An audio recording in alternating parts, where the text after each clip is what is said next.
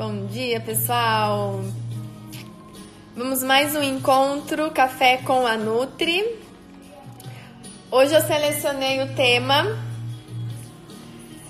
os cinco principais erros que a gente comete muitas vezes sem se dar conta no início da alimentação complementar. Mãe, Estou com um delay aqui porque hoje minha mãe está aqui na minha casa e ela está ouvindo no celular dela e não está dando certo. Já pedi para ela desligar e me acompanhar então com a voz ao vivo aqui.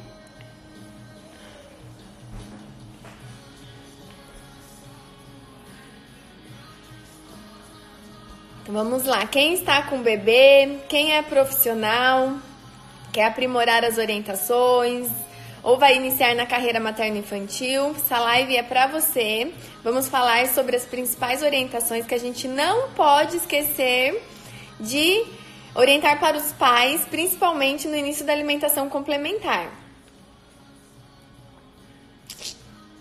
Então vamos lá. Quando o bebê começa a comer, um dos principais erros é acreditar que comer se resume a engolir. Comer não se resume a engolir. Comer é um processo amplo de várias habilidades, de várias descobertas, de vários estímulos. Engolir é apenas uma parte do processo de comer. Então, inicialmente, o bebê não sabe que os alimentos são para comer. A gente sabe, mas o bebê não sabe. Até que ele aprenda, ele vai explorar, reconhecer, jogar, passar no cabelo, olhar os pais comendo, aprender por imitação. Depois, ele vai engolir aquele alimento. Principalmente é sobre saciar a fome do bebê. Porque se o bebê estiver com muita fome, ele não come, ele não quer, ele não se interessa pelos outros alimentos. Ele só quer o leite materno. Porque ele sabe que o que sacia a fome dele, que o que saciou a fome dele por seis meses exclusivamente, foi o leite.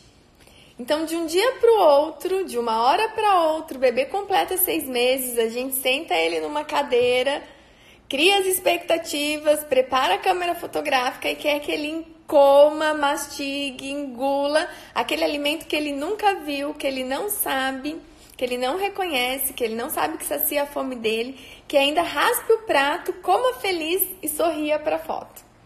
É muito egoísmo da nossa parte querer que o bebê coma, que ele engula algo que ele nunca viu, algo que ele não sabe.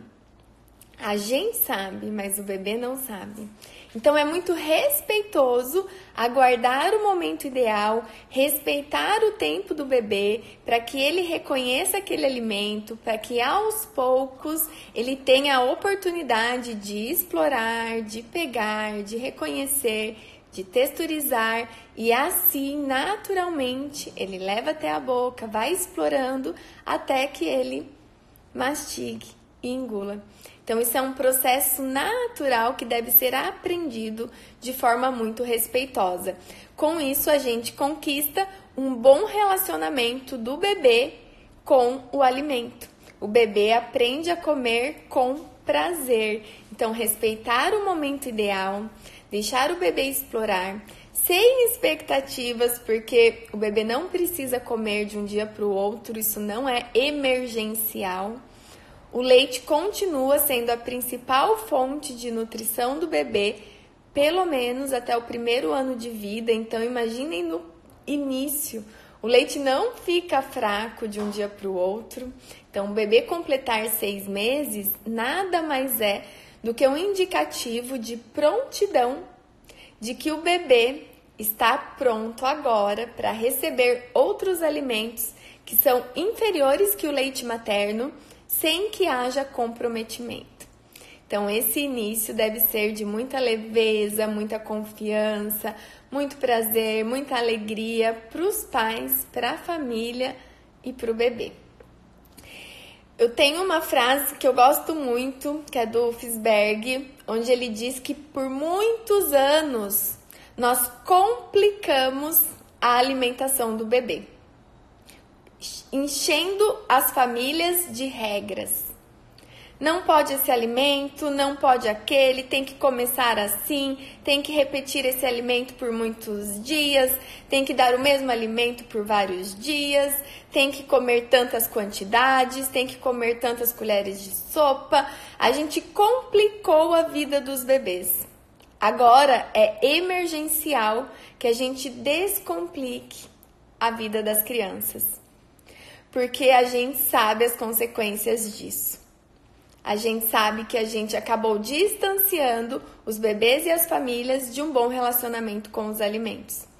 As dificuldades alimentares, a seletividade, é, consequências, inclusive alergias de, uma, de um início de alimentação complementar inadequado.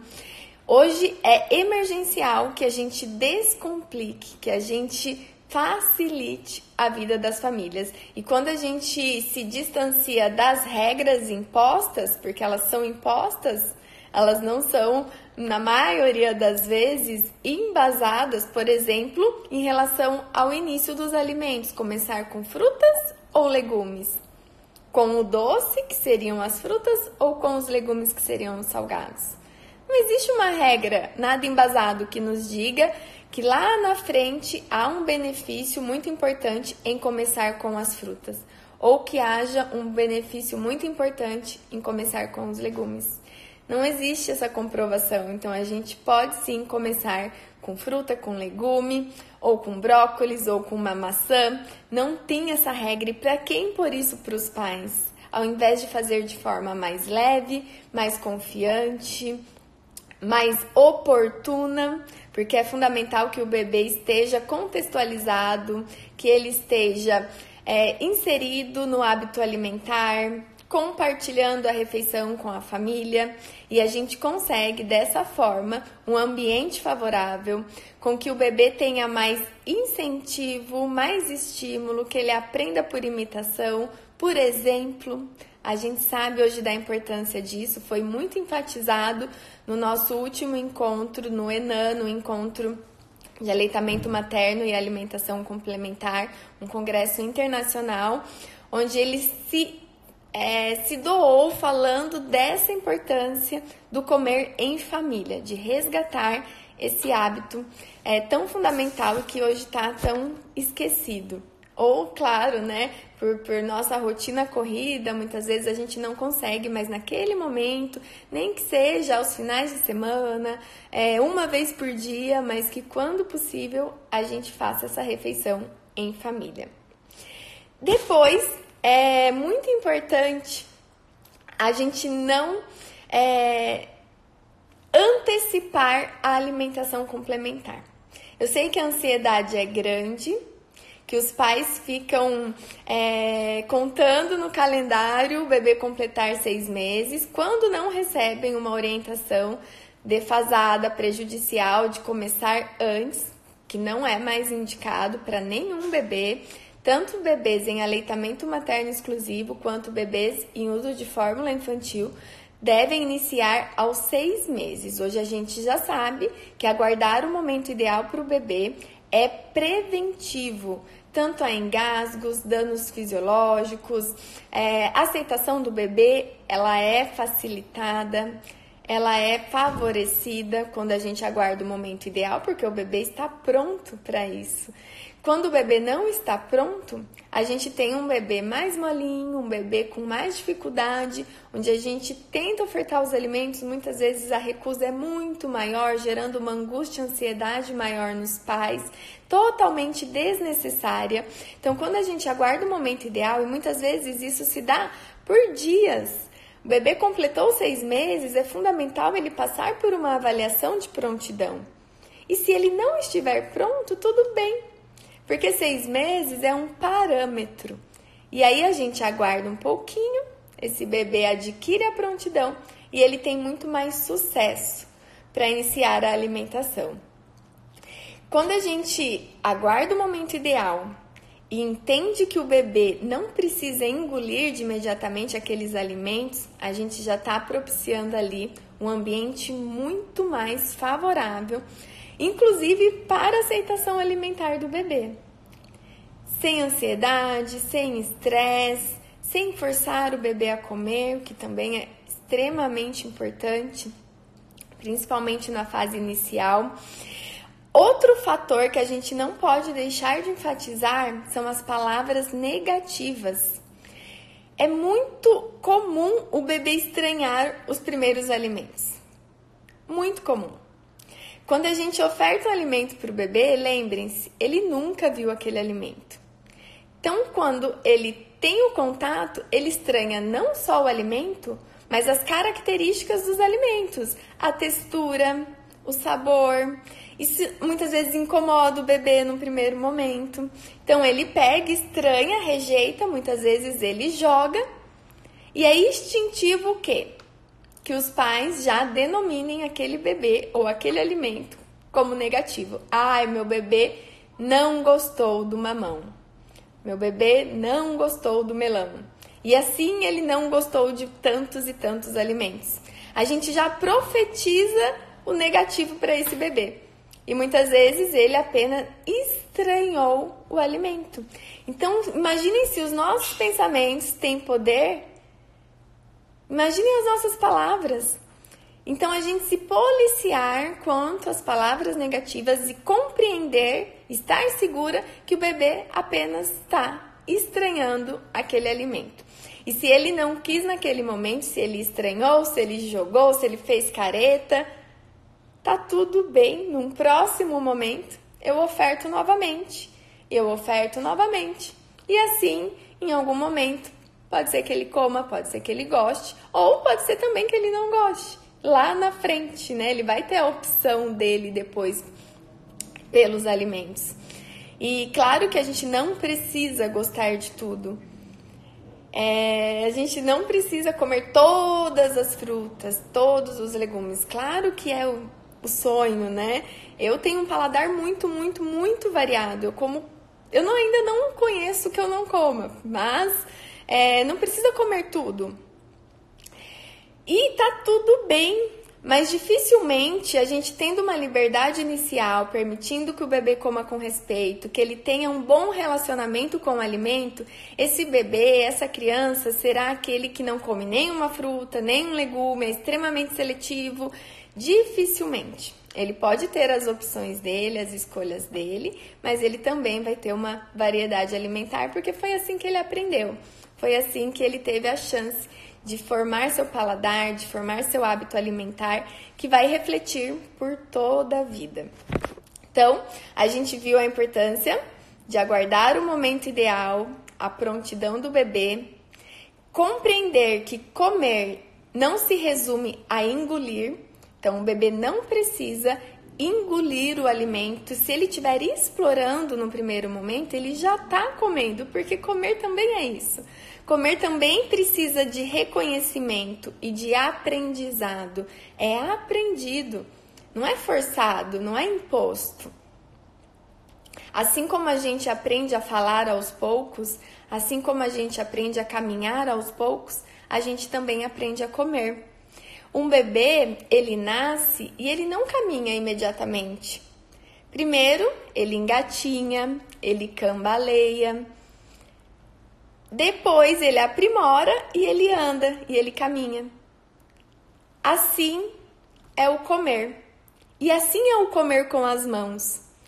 Primeiro, o bebê explora, agarra, aprimora a coordenação, leva o alimento grosseiramente até a boca, vai aprimorando os movimentos, vai aprimorando a motricidade fina, depois ele vai pinçando os alimentos, do agarrar ele aprimora para o pinçar. Com isso é um treino para que ele efetivamente passe a manipular os talheres com muito mais destreza, com muito mais confiança com muito mais resultados, porque aí ele tem um estímulo geral de desenvolvimento. Então, nada mais é do que um movimento natural. Primeiro, ele aprende, ele agarra, ele aprimora e ele desenvolve a motricidade fina até o comer com a colher. É lindo de ver o processo natural. E muitas vezes a gente subestima o bebê, não acredita que ele é capaz e acaba determinando por ele, fazendo por ele e podando todo esse desenvolvimento riquíssimo e tão importante que reflete por toda a vida e não apenas no comer. Com isso, nós temos bebês mais confiantes, com muito mais autonomia, muito mais seguros, porque nós estamos transmitindo confiança para ele. Filho, pode comer. Você é capaz. Eu confio em você. Eu estou aqui para o que você precisar. Os pais vão estar ali sempre sendo o apoio, sempre sendo o suporte, mas confiando que o bebê é capaz. E o bebê sente isso, sente essa capacidade que vai refletir por toda a vida. E comer vai ser só uma consequência de todo esse processo de confiança inicial e de desenvolvimento. Como eu costumo dizer, o comer, o engolir, é a pequena parte e a menos importante. Todos nós subimos uma escadinha de desenvolvimento. E nós, pais, vamos determinar se os nossos filhos irão subir essas escadinhas com a bagagem do conhecimento, do desenvolvimento, da confiança, ou se ele apenas vai subir essa escadinha. Porque todos nós vamos comer. Bem ou mal, todos nós vamos comer. Porém, a gente vai comer bem, com prazer, com as melhores escolhas, comer carregando uma bagagem de conhecimento e desenvolvimento, ou a gente apenas vai engolir?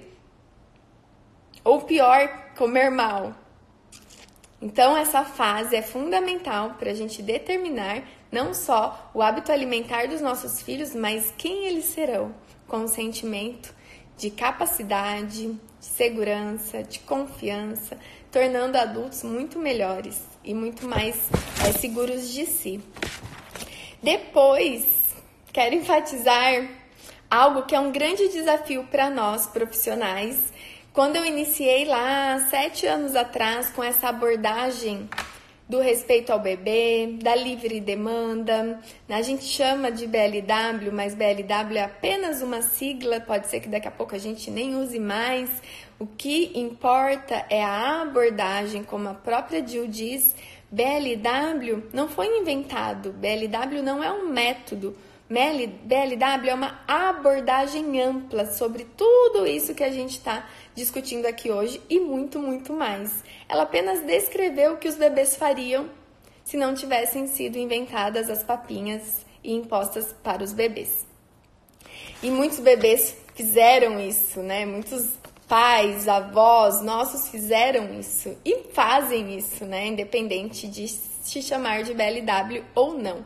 A gente usa a sigla para diferenciar do método tradicional, da papinha, da, do contexto que a gente sabe que não prioriza muitas vezes o bebê estar no controle. Então, a gente faz essa diferenciação, mas aqui a gente está falando de uma abordagem de desenvolvimento natural.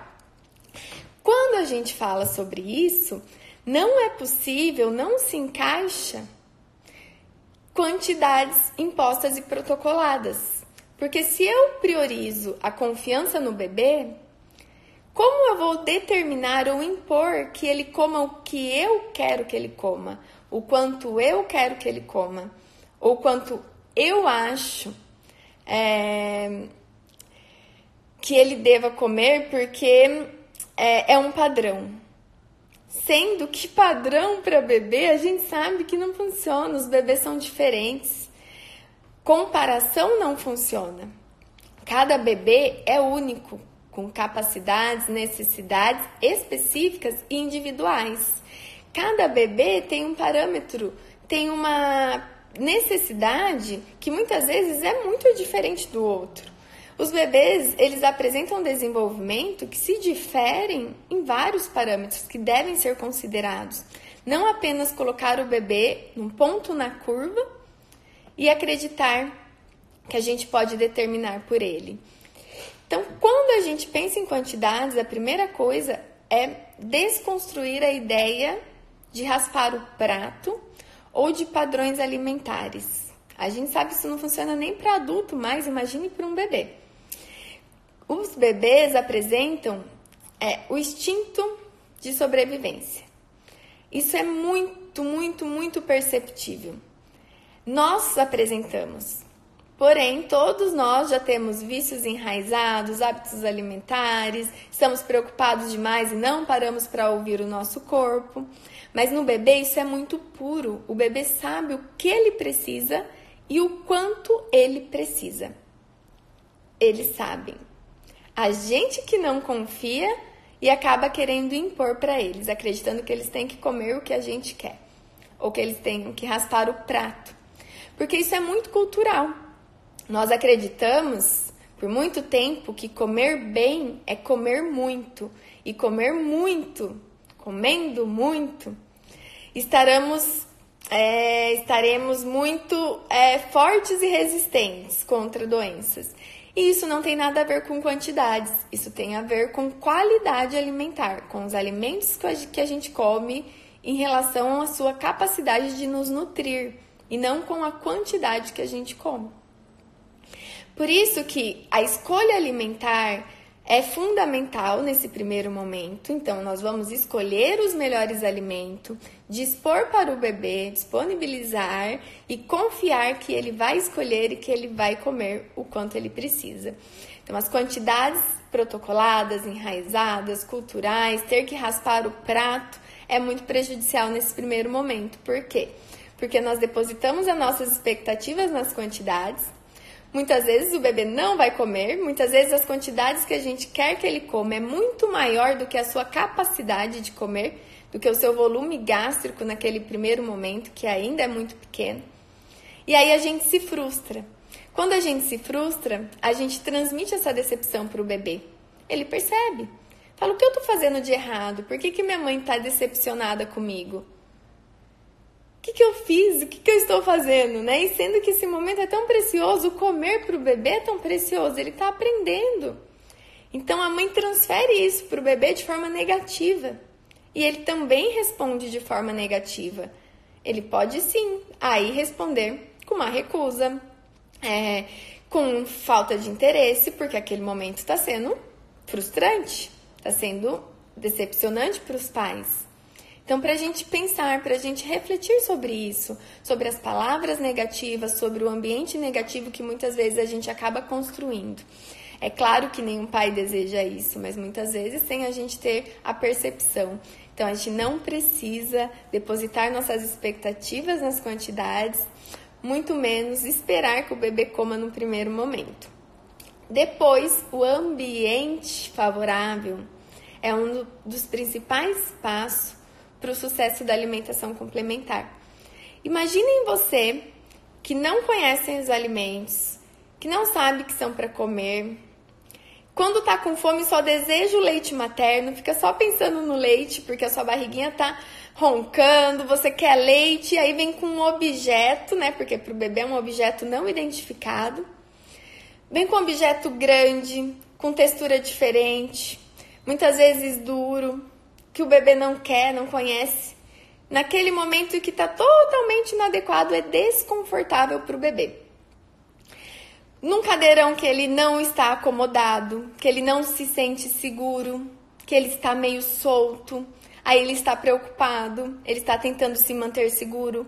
É difícil do bebê se interessar pelo alimento nessa situação.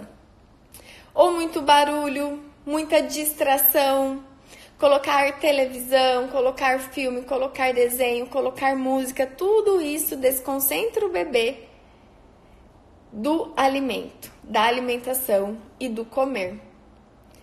São tantas distrações que dificulta o bebê no aprender a comer. E muitas vezes a gente acredita que é o contrário. O bebê estando distraído, ele vai aceitar mais facilmente, o que não é verdade a gente atrapalha o aprender a comer, que nessa fase está em primeiro lugar. Muito mais do que o engolir que a gente viu, que é consequência de uma boa alimentação, de um bom início de alimentação complementar.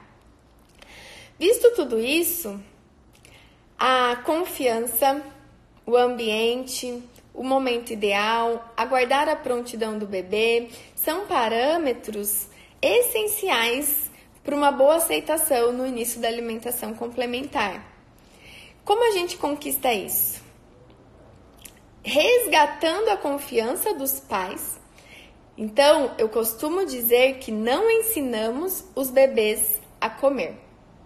A gente não ensina porque eles aprendem. E eles aprendem de forma natural. Nós ensinamos os pais a confiar que os bebês são capazes de comer. E quando a gente conquista essa confiança, a gente transmite confiança do bebê sobre a sua capacidade de comer.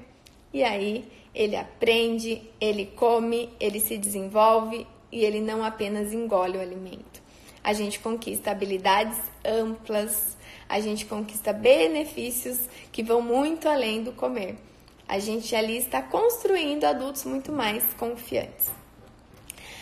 Visto todos esses parâmetros, claro que são as principais orientações, os principais pontos que no dia a dia, na prática clínica, é, os pais trazem para a gente das dificuldades, das inseguranças. Tem muitas outras, como por exemplo o medo do engasgo, porque não é cultural a gente falar sobre engasgos. Primeira pergunta: e se o bebê engasgar? O bebê pode engasgar? Sim, Todos nós podemos engasgar. Seria uma negligência minha falar que o bebê não engasga quando ele está no controle. Porque o adulto pode engasgar, o idoso pode engasgar, o bebê pode engasgar. Todos nós podemos engasgar em qualquer momento da nossa vida. O que a gente sabe é que, aguardando o momento ideal, o bebê tendo prontidão, o bebê estando no controle, recebendo os alimentos adequados, a gente reduz os riscos de engasgos. O que acontece é uma inversão, é uma falta de informação e muitas vezes informações errôneas que confundem e deixam os pais inseguros. Por exemplo, a principal causa de engasgos, de acordo com os dados oficiais, são os líquidos. Por que, que os pais não são orientados desde o nascimento do bebê quanto a engasgos? sendo que a principal fonte de alimentação do bebê inicialmente é o líquido, é o leite. E a principal causa de engasgos são os leites, tanto o leite materno quanto a fórmula. O uso do leite inicial, ele tem muito mais risco de provocar engasgo do que os alimentos posteriormente. Porque engasgos reais é, são obstrução das vias aéreas, onde o bebê perde o ar, por isso ele é tão grave e precisa de intervenção imediata. O bebê fica parado, estático e vai arroxeando porque ele está sem ar. Então é essencial que haja intervenção, que faça a manobra para desobstruir, para que esse bebê volte a respirar. Porém, a boa notícia é que os engasgos reais, eles não são comuns. Eles são raros, eles não acontecem a todo momento com todos os bebês. Porém, as orientações devem ser desde o nascimento e não deixar para dar tardiamente, lá quando o bebê vai comer os alimentos, porque a gente já passou pela fase de principal risco.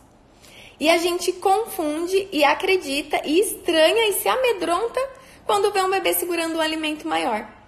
Quando o bebê está agarrando um alimento e levando até a boca com prontidão, com segurança, porque ele está no controle, ele está seguro, isso é sinal de prevenção de engasgos. E os alimentos grandes não favorecem a obstrução das vias aéreas. O que favorece são os líquidos, os alimentos pequenos e duros e os objetos. Esses são os principais elementos que a gente precisa ter cuidado para prevenir os engasgos. Então, vamos é, ter orientações e informações mais claras, mais seguras, mais embasadas desde o início. Então, profissionais, nós precisamos falar sobre engasgos nas consultas.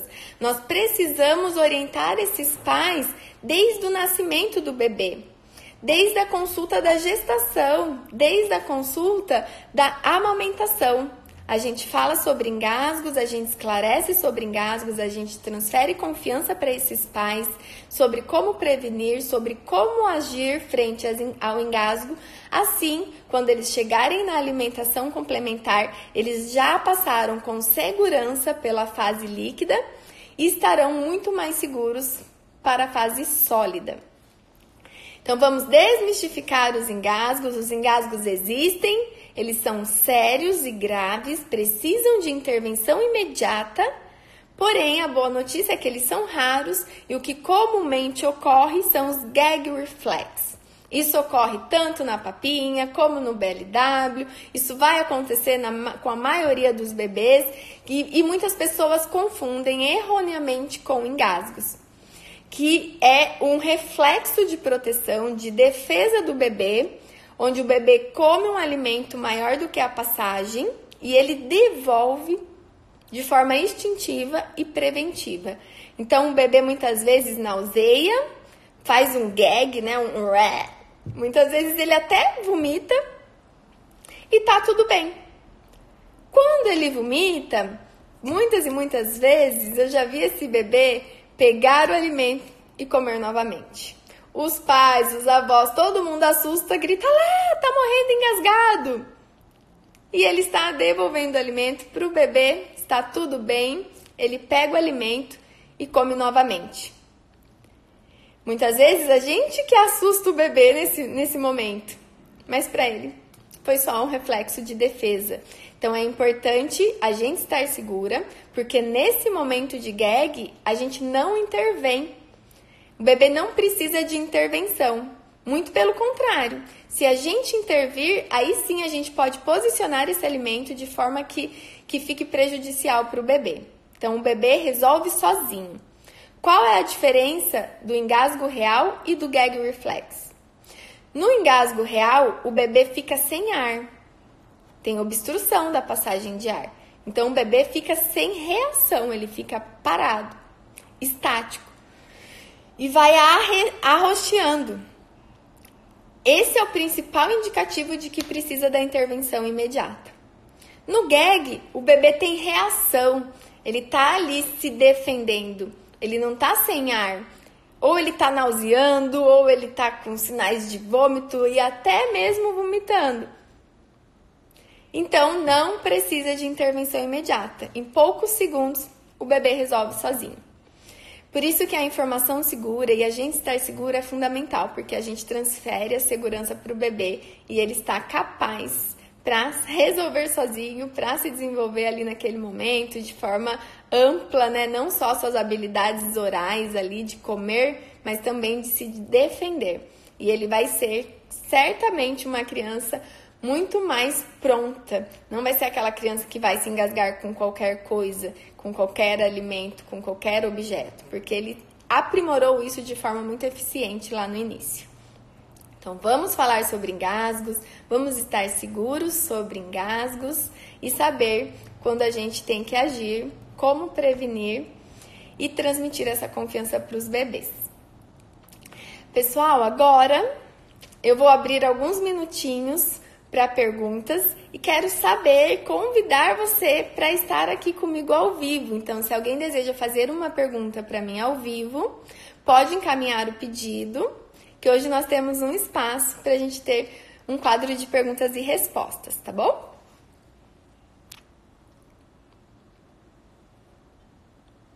Já tenho solicitações aqui. Vamos ver a Alice.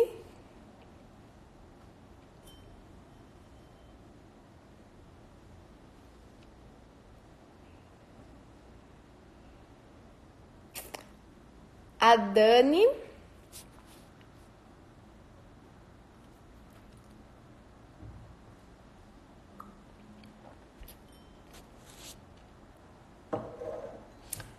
Bom dia, Dani. Vamos ver, já aceitei a solicitação.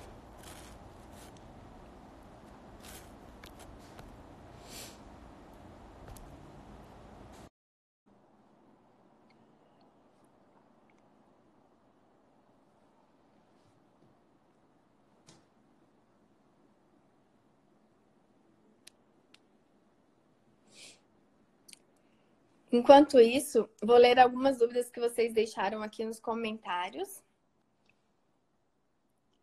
Obrigada, Ingrid. Obrigada, Cris. Bruna, obrigada por acompanhar. Pessoal, muito obrigada por estarem aqui né, nessa terça-feira de manhã para a gente iniciar nossa, nosso dia com informações. Obrigada pela presença de todos.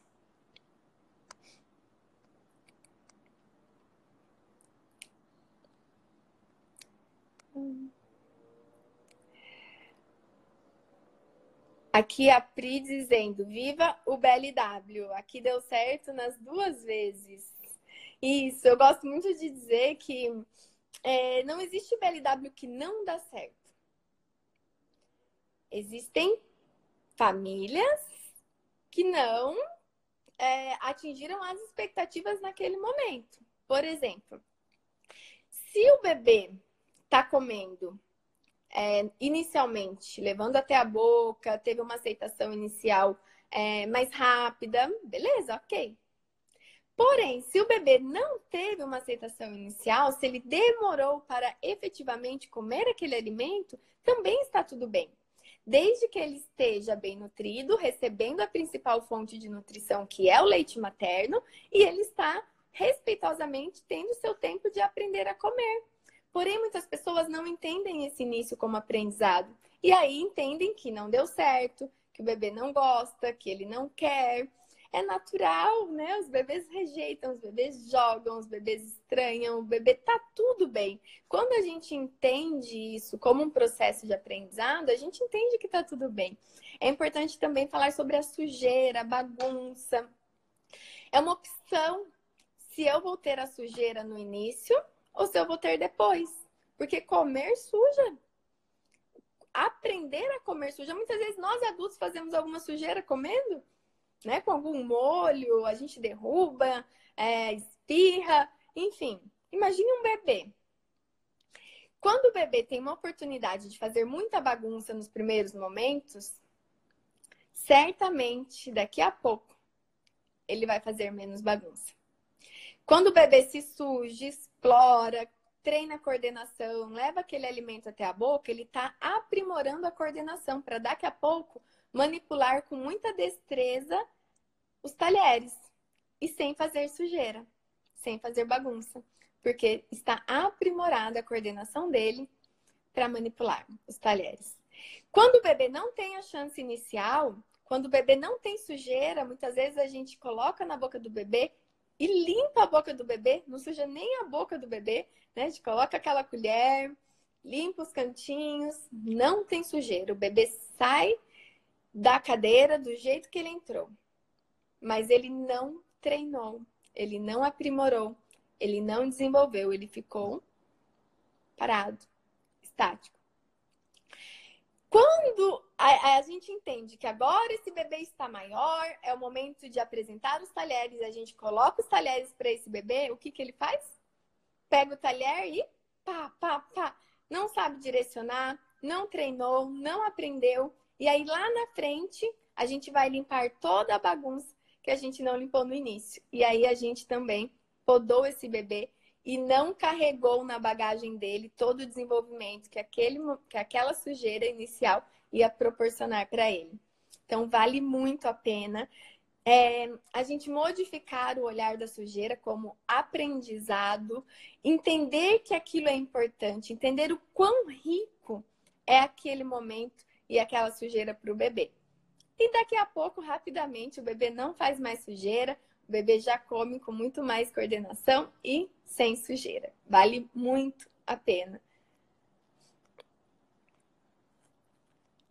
Obrigada, pessoal. Obrigada, Rodrigo. Nutri.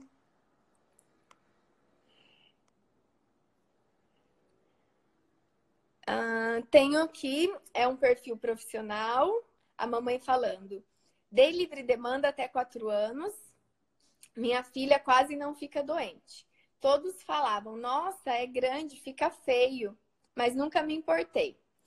Sempre comi na frente dela coisas que gostaria que ela experimentasse. E assim funcionou.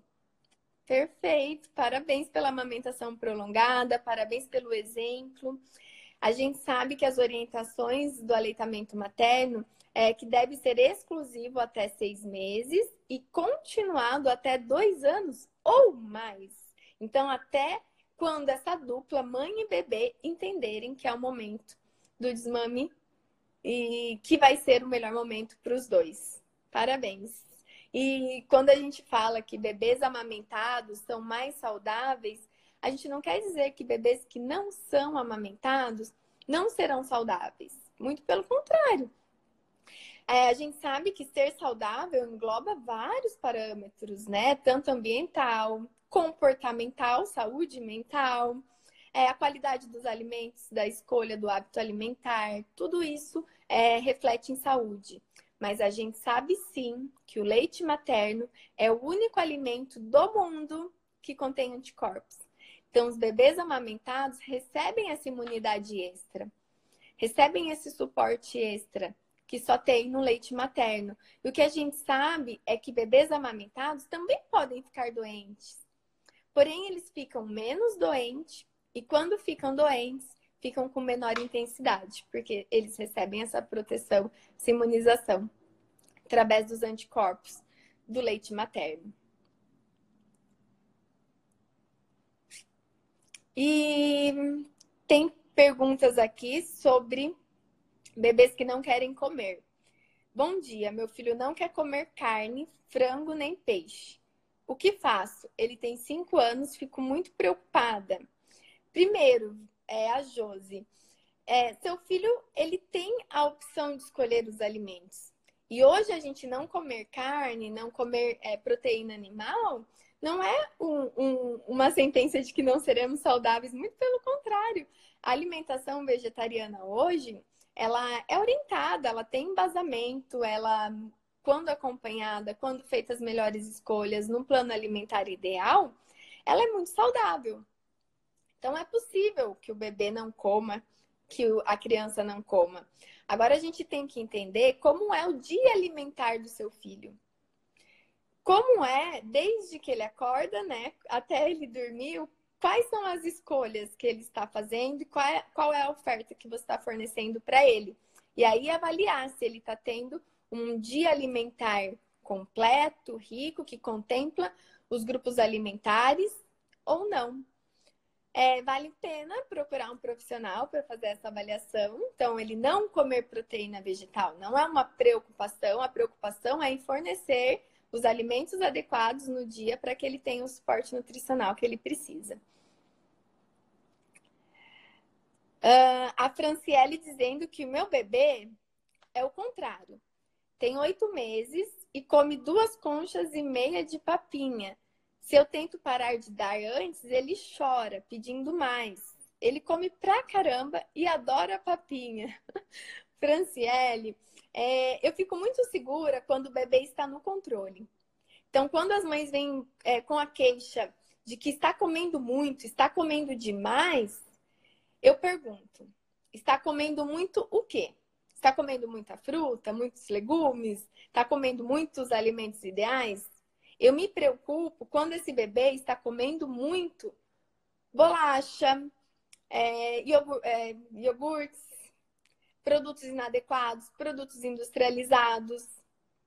O principal ponto aqui para a gente encontrar o equilíbrio é entender se esse bebê está tendo a liberdade de, do seu instinto fome e saciedade ser desenvolvido da melhor maneira possível.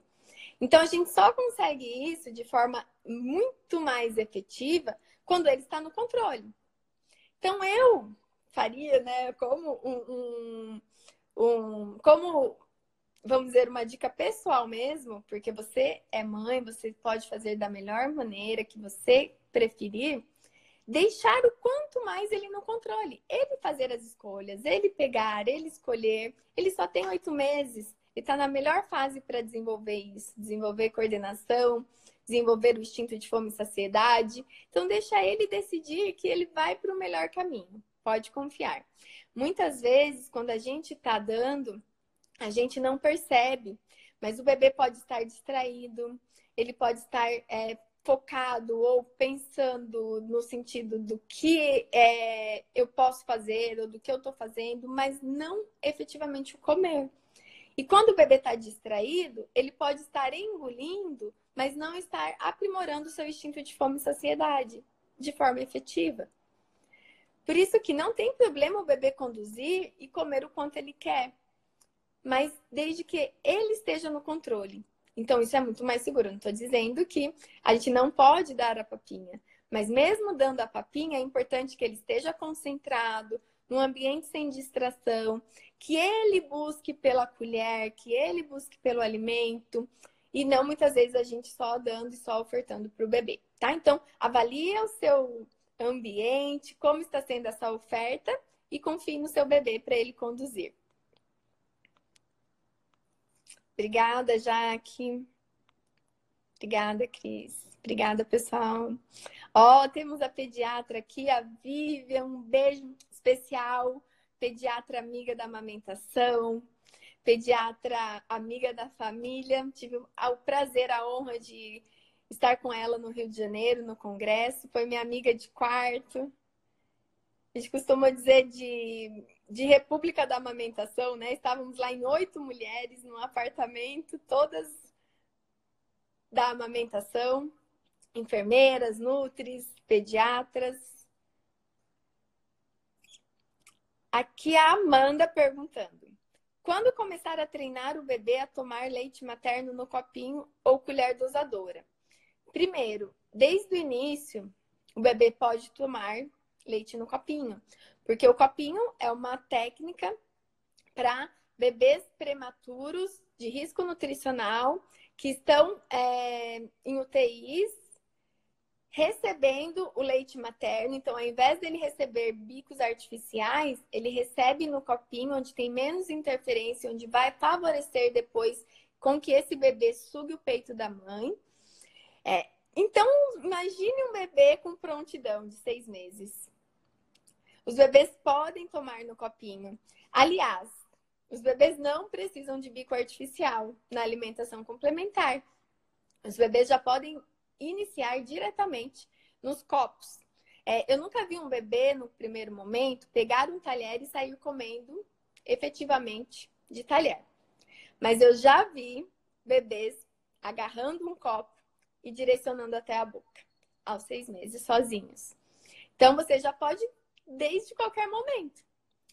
Tem a técnica do copinho, que é para os bebês que ainda não conseguem tomar sozinho, onde a gente é, coloca o bebê nunca deitado, né? Sempre inclinado, e coloca, posiciona o copo e deixa o bebê sugar. A gente não despeja o líquido na boca do bebê, a gente deixa o bebê sugar o líquido. E depois, se o bebê já estiver prontidão, já está no momento é, de comer sozinho, você já pode posicionar, dispor o copo e o bebê agarra e toma.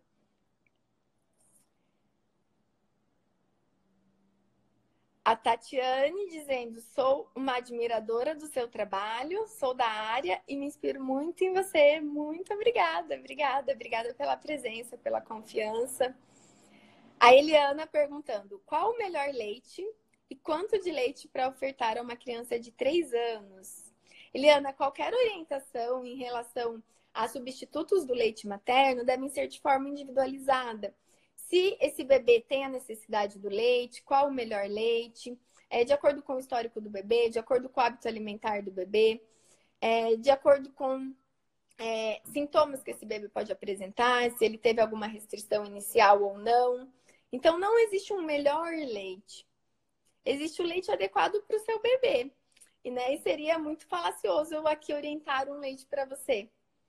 E, e se é realmente necessário. Então, você é, poderia, deve procurar um profissional para adequar qual a melhor opção em essa orientação. O que a gente pode adiantar é que os compostos lácteos não são ideais para bebês e nem para crianças.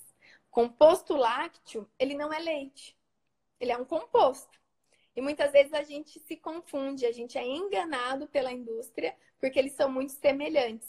Ela coloca uma lata do lado, do lado da outra, de uma fórmula infantil, é, que o seu bebê já é maior, né? Tem três anos, então que não é o caso, ele não precisa da fórmula infantil, mas também não precisa do composto lácteo.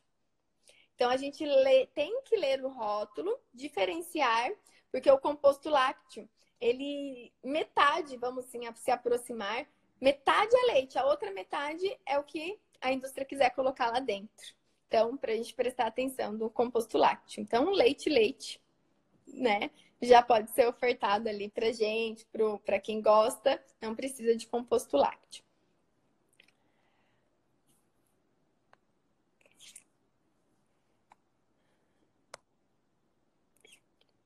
Temos mais algumas aqui para finalizar.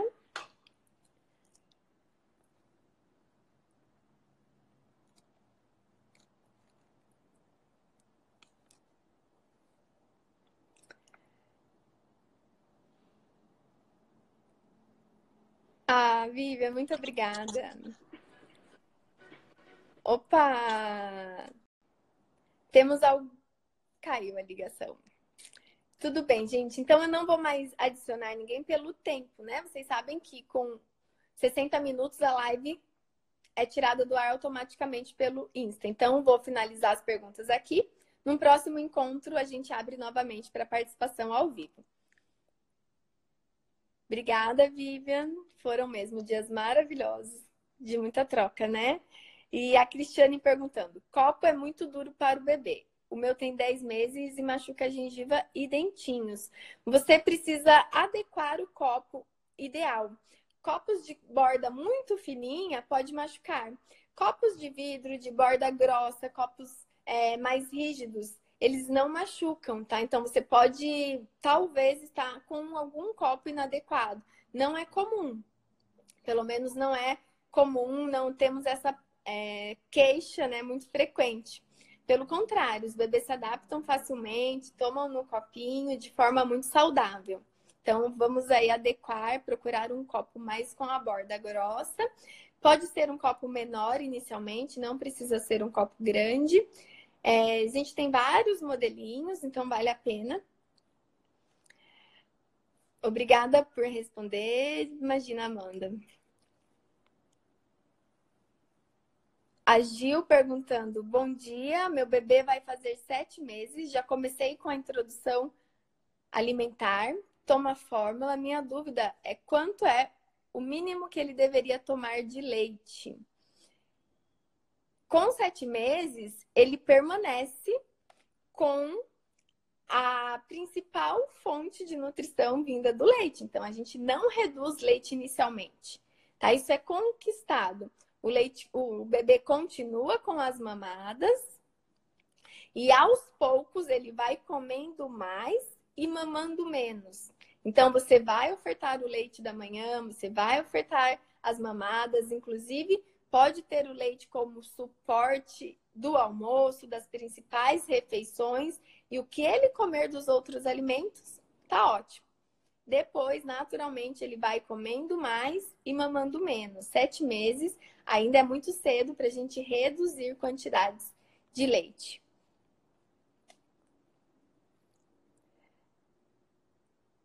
E a Ana Cláudia dizendo que minha bebê mama e parece que continua com fome. Eu tive que ficar uma semana sem amamentar por causa das fissuras na mama. Depois que voltei, já fiz umas duas, já faz umas duas semanas. Não estou conseguindo tirar a fórmula. Ana Cláudia, agora vai exigir um pouquinho mesmo de vocês, da dupla mãe e bebê, para resgatar a amamentação exclusiva. Quando o bebê é, está mamando no, no, no, muitas vezes né, no bico artificial, na mamadeira, é facilitado para o bebê. Então, o bebê tá ali posicionado, ele muitas vezes nem faz esforço, né? Mama, o leite já vem e eles gostam, porque a gente gosta de praticidade. Quando ele volta para o peito, exige um esforço maior. Então, vai exigir ali uma persistência de vocês. Vale muito a pena procurar um profissional. Muitas vezes a relactação, onde a gente faz uma técnica de estímulo, colocando um leite gotejando numa sondinha e o bebê vai é, se esforçando ali para retomar o estímulo da sucção ideal. Então, é super possível, mas demanda um, uma confiança, demanda é uma persistência da dupla mãe e bebê. Mas é possível e vale muito a pena. Pessoal, muito obrigada. Eu que agradeço a presença de todos. Até a próxima terça-feira no nosso Café com a Nutri. Aguardo vocês aqui, aguardo vocês nos nossos canais. Já estamos lá no YouTube. É, vamos ter os podcasts, estamos nas mídias, no LinkedIn, é, no Telegram, quem ainda não faz parte do nosso canal, vai lá. Em breve a gente vai estar com muito mais informação, porque estamos de mudança, mudança de espaço, mudança de cidade. Então, já em breve venho aqui compartilhar tudo com vocês, tá bom? Um beijo grande, um ótimo dia, um excelente dia para todos. Obrigada novamente pela presença. E se você conhece uma mãe, um profissional que pode é, se beneficiar das nossas informações aqui, compartilha essa live, ela vai ficar salva aqui no perfil até amanhã, 7 horas da manhã. Então tem uma flechinha aqui, você encaminha, compartilha com quem você gosta, com quem você sabe que possa gostar também dessas informações. Até mais. Beijo grande. Obrigada.